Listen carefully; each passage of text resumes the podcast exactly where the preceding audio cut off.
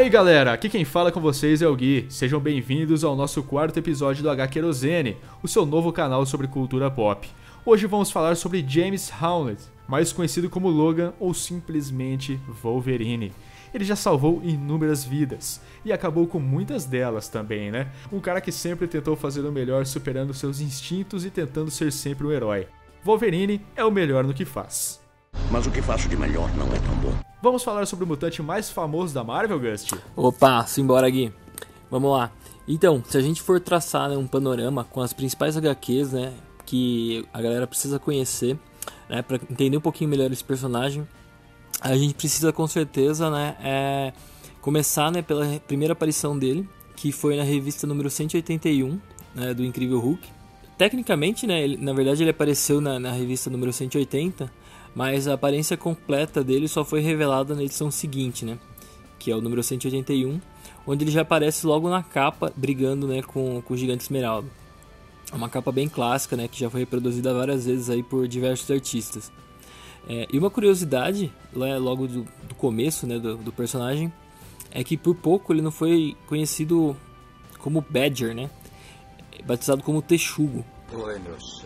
É, no Brasil seria bem bizarro, né? A gente ter aí várias pessoas cujo herói favorito é o Texugo, né? Aff, cara, seria muito bizarro isso aí. Mas como é que foi essa história? Então, como a Marvel queria aumentar suas vendas né, no mercado canadense, eles pensaram que um personagem local poderia servir para chamar a atenção né, dos leitores de lá. Então, o, o escritor Len Wein ficou em dúvida entre dois nomes, né, Wolverine e Badger que é texugo, né? Dois animais que existiam, né, tanto no Canadá quanto nos Estados Unidos. E para nossa sorte, eles acabaram escolhendo aí a segunda opção. Que maluco, mano. Mas você falando sobre a primeira aparição do Wolverine nas HQs me lembrou que a sua máscara tinha as pontas muito mais curtas do que conhecemos atualmente. Você sabe por quê? Não vou saber, bro. Por quê? Então, cara, essa alteração aí foi um erro, na verdade. A segunda aparição dele no universo Marvel, que inclusive foi a primeira vez que ele apareceu como integrante dos X-Men, aconteceu em Giant Size X-Men na primeira edição. Quando o ilustrador Gil Kane foi desenhar a capa do quadrinho, acidentalmente, ela alongou um pouco a mais as pontas da máscara. Isso acabou agradando o desenhista Dave Corcoran, pois lembrava mais a máscara do Batman. E o cara gostou tanto que passou a desenhar o uniforme assim e ainda repassou o modelo da máscara para o cabelo do herói, para que, sem ela, o visual continuasse o mesmo. Muito interessante, cara.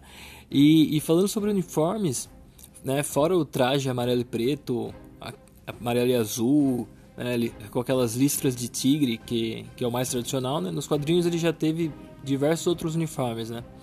Tem aquele marrom clássico, né, do, do, da fase do John Byrne. Tem o uniforme da Academia Xavier, né, que é aquele preto e azul que, que todo mundo usa igual, né? Tem a jaqueta de couro da fase do Grant Morrison. Tem o uniforme da X-Force, né? Que é preto e cinza, que é um que eu gosto bastante também.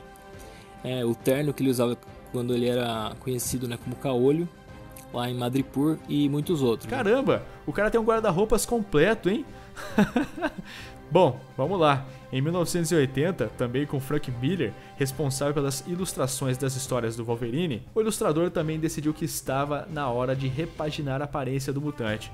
Ele se inspirou nos papéis do ator Clint Eastwood para que isso acontecesse, né? A sua intenção era de se fazer com que o herói tivesse a aparência de um cowboy vingativo. Essa HQ até serviu inclusive de inspiração para um dos seus piores filmes, o Wolverine Imortal. Falando em Frank Miller, a gente não pode deixar de citar aqui outro quadrinho que é essencial, né, para o personagem. Um clássico, né, escrito pelo Chris Claremont, que escreveu durante anos, né, X-Men, e desenhado pelo Frank Miller, é a HQ Eu Wolverine. É, partes dessa história serviram até para base né, daquele filme que você acabou de lembrar aí, é, infelizmente. Esse quadrinho né, mostra a viagem do, do Logan para o Japão para encontrar Mariko, né, que ele considerava na época ser seu verdadeiro amor. Mas o Logan acaba ficando furioso quando ele chega lá, porque ele descobre que ela se casou com outro cara né, para pagar as dívidas do pai dela. E aí né, o Wolverine acaba entrando no meio de uma puta confusão aí lá no Japão e, e tem que enfrentar até os ninjas do tentáculo. Essa obra já saiu diversas vezes aqui no Brasil, né? As últimas foram pela Salvat, né, na coleção de capa preta, e também pela Panini, numa edição de capa dura especial. Cara, eu tenho essa HQ e é muito melhor que o filme, mas 10 mil vezes melhor que o filme, pode ter certeza. Outro quadrinho importante, uma das minhas HQs prediletas, é Wolverine Origem, escrita por Paul Jenkins e ilustrada por Andy Kubert. A minissérie mostra uma fazenda em Alberta, no Canadá, onde o herói nasceu. Uma órfã chega à propriedade para fazer companhia ao doentado James, único herdeiro da família Howlett. Até então, a única companhia era o garoto cão, filho do capataz da fazenda, chamado Thomas Logan. Eles crescem juntos até que alguns problemas surgem. Um deles, claro, é o nascimento das garras de James. Então, essa é uma HQ do Wolverine que eu também curto bastante. É, mas não, sobre ela não existe um consenso muito grande assim, fãs, entre os fãs, né? Tem quem gosta, tem quem não gosta. Não, não é todo mundo que, que gosta tanto assim dessa HQ. Saiu até uma continuação recentemente, né? Que é Origem 2 e ninguém deu bola. É, outro quadrinho que, que definiu né, muitos dos conceitos essenciais e mais conhecidos né, do personagem, e esse sim, com certeza, muita gente gosta e ama, é Arma X, né? Que é uma história concebida né, pelo Barry Winston Smith, que mostrou como Logan obteve né, o Adamantium, como era o relacionamento dele né, com os cientistas né, que, que fizeram isso com ele. É, eles meio que tratavam ele como um animal, era destinado a ser uma arma de destruição em massa é, acabou sofrendo bastante com isso.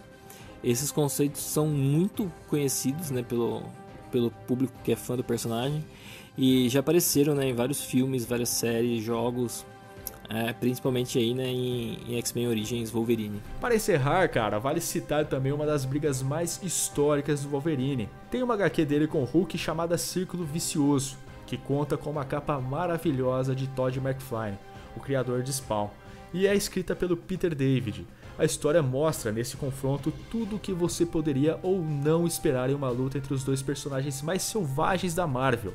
O quadrinho é desenhado pelo George Pérez e foi lançado aqui no Brasil pela Panini em uma edição especial e também encadernada. Bem lembrado, Gui. Essa luta entre os dois é bem bacana e já chegou até a rolar um boato né, que a gente ficou sabendo pelo Mike Sutton do, do site Comic Book Movie de que a Marvel Studios estaria pensando né, em usar essa história no cinema e fazer um filme né, sobre ela. Acho que seria ó, realmente uma, uma adaptação que poderia ser bem bacana e fora que seria uma desculpa legal ele para trazer de volta né, o lado mais selvagem né, do, do Gigante Esmeralda. Mas como a gente não tem muito detalhe sobre isso ainda, né, a gente fica só na vontade por enquanto. Então essas foram as dicas de hoje, galera. Espero que tenham curtido. É, quem não conhece, corre atrás, que são quadrinhos realmente sensacionais. A gente fica por aqui. É isso aí, galera. E não se esqueça de se inscrever no canal H Querosene. E claro, clicar no sino de notificações para saber mais novidades sobre todo esse mundo dos quadrinhos, séries, cinema e toda a cultura pop. A semana que vem voltamos com mais informações e, claro, curiosidades. Falou, galera. Até a próxima.